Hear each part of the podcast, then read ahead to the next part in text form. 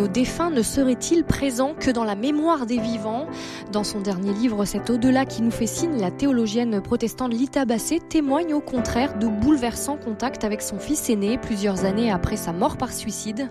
Quels sont euh, les liens entre les vivants et les défunts Que dit la Bible de ces liens Et qu'est-ce que la communion des saints Autant de questions que nous abordons aujourd'hui pour cette troisième émission sur le thème Vivre avec nos défunts.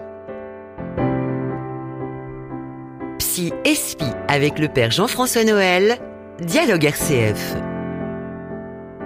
Bonjour à tous, bienvenue dans cette émission. Bonjour Père Jean-François Noël. Bonjour Sophie. Vous êtes euh, prêtre du diocèse d'Aix et Arles et également euh, psychanalyste. Merci en tout cas d'être avec nous euh, aujourd'hui pour cette troisième émission sur le thème Vivre avec les défunts. Alors est-ce que la frontière entre le monde des vivants et des morts est poreuse? Quelle communication avons-nous avec, avec les, les défunts? Dans la tradition chrétienne, la communion des saints, un des dogmes du credo, euh, nous précise que de fait, euh, comme le disait euh, Sainte Thérèse, mais d'autres l'ont dit aussi, il y a une, action possible entre les, les, les, les, saints et donc les défunts et nous. C'est-à-dire que donc la, la, la frontière n'est pas complètement étanche. Elle est étanche du côté de la visibilité, mais elle n'est pas étanche du côté de la charité que donc la charité peut repartir euh, du, cœur des, comme disait Sainte Thérèse, que je passerai mon ciel à faire du bien sur la terre. La charité peut continuer à traverser l'invisibilité de, enfin, le, sortir de l'invisibilité pour rejoindre notre propre cœur. Donc la communion des saints.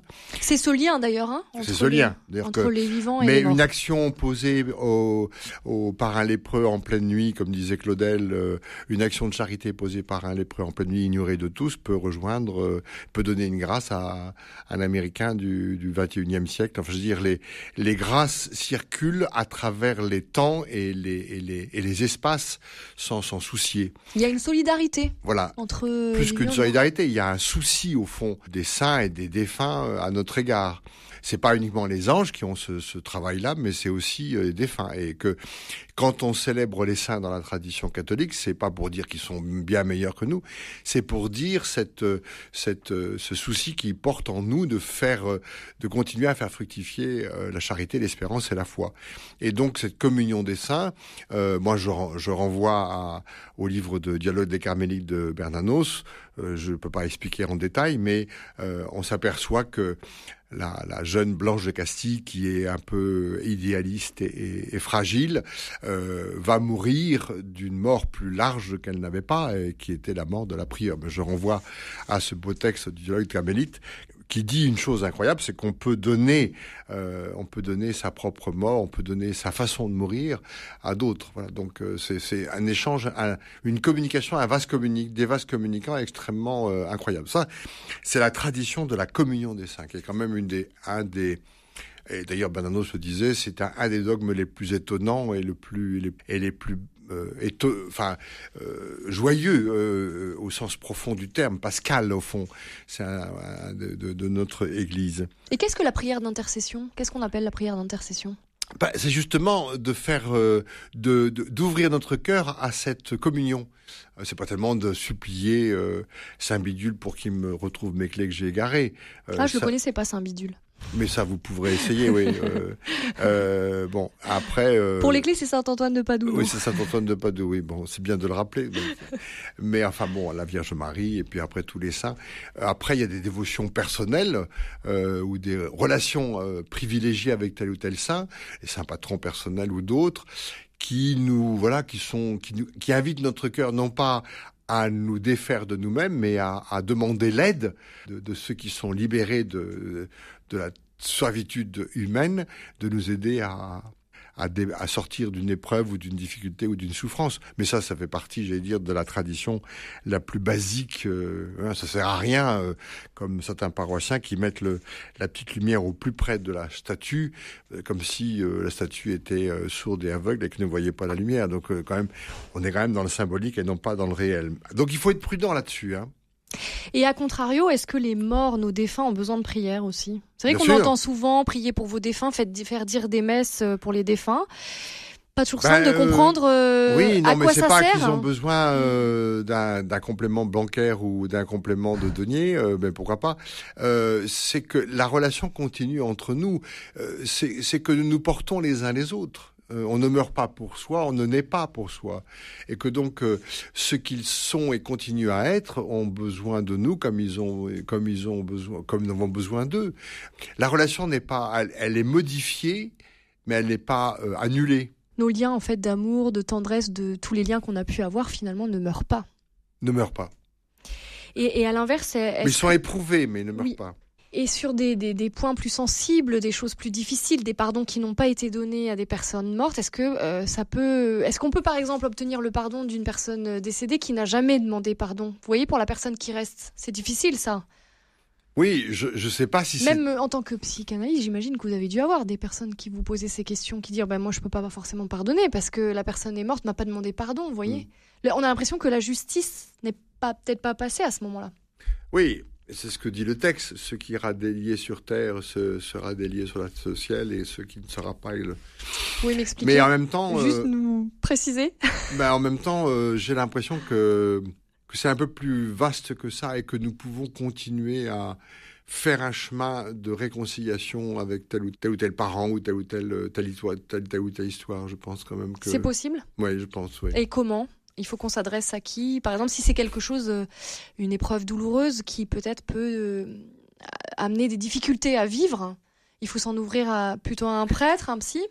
bah, si c'est une souffrance psychique, plutôt un psy. Si c'est euh, une souffrance plutôt spirituelle, c'est ici un blocage spirituel. mais c'est comme de même que je disais que le mur invisible apparent de la mort n'efface pas la charité, il n'efface pas non plus le pardon, puisque le pardon fait partie de la charité.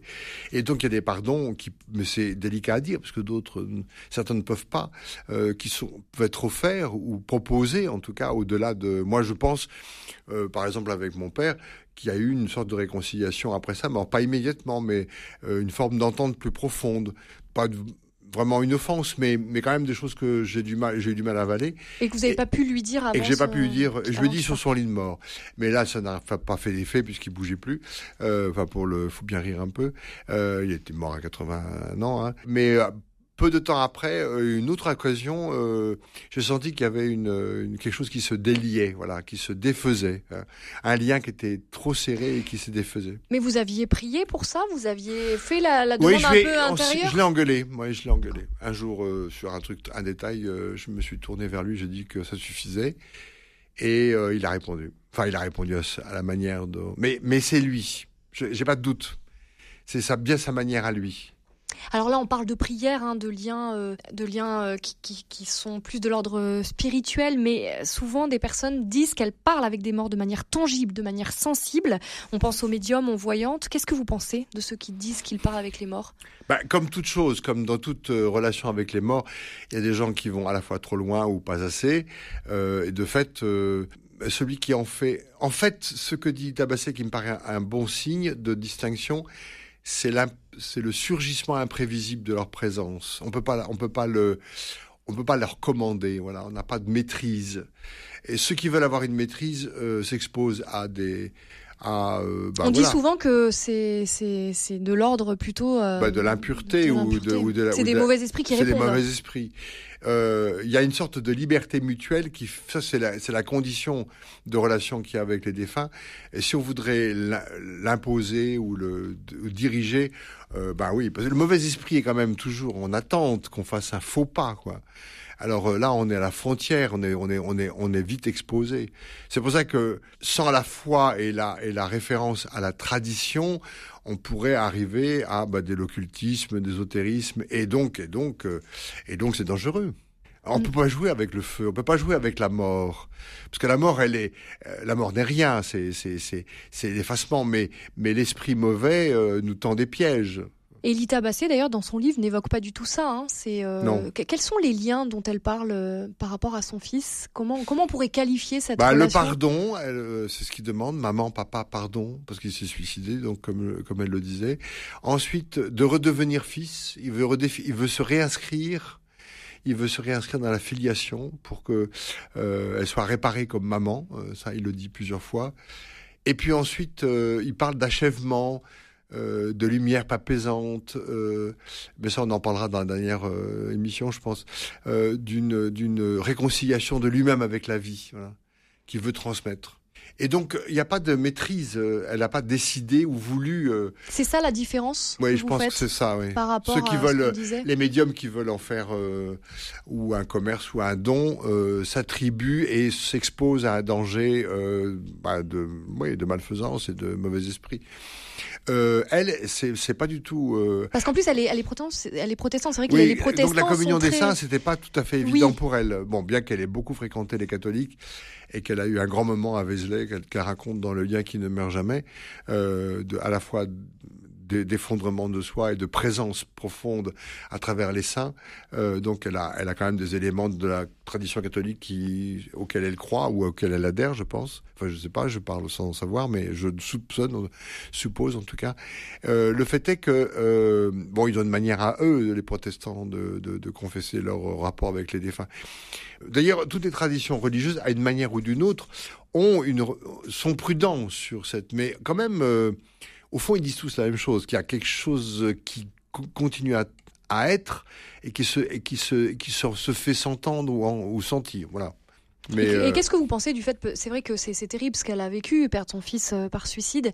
Est-ce que on, on- on a un peu la tentation de se dire est-ce qu'elle s'est pas convaincue peut-être d'une chose euh, Comment on arrive à faire un peu la part des choses sur un chemin de deuil douloureux, une épreuve douloureuse euh, Qu'est-ce qui doit un peu nous, nous mettre en alerte selon vous pour euh, je serais bien en peine de le dire et de le juger parce que, euh, vu ce qu'elle raconte de sa propre dépression et de sa propre douleur, euh, j'allais dire, on n'a qu'une envie, c'est qu'elle s'en sorte. Donc, euh, qu'il y ait une part subjective qui intervienne dans la guérison. euh, D'ailleurs, elle dit pas que ça a été consolant. Hein.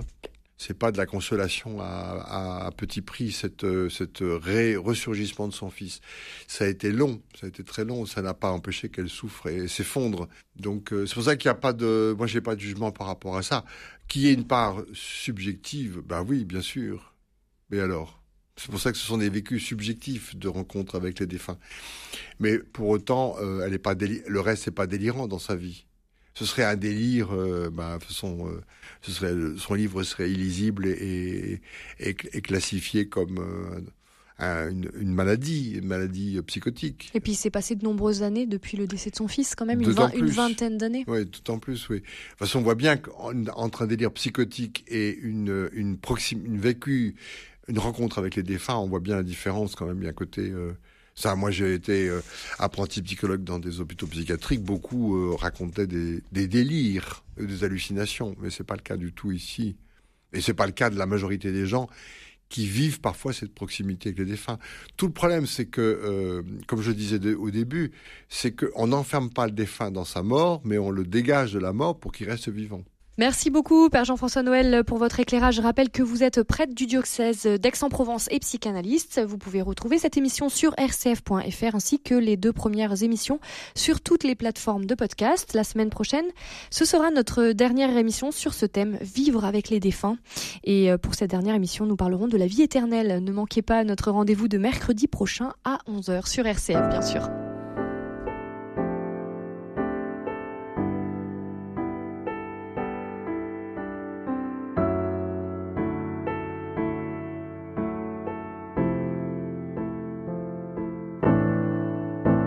Espi avec le père Jean-François Noël, Dialogue RCF.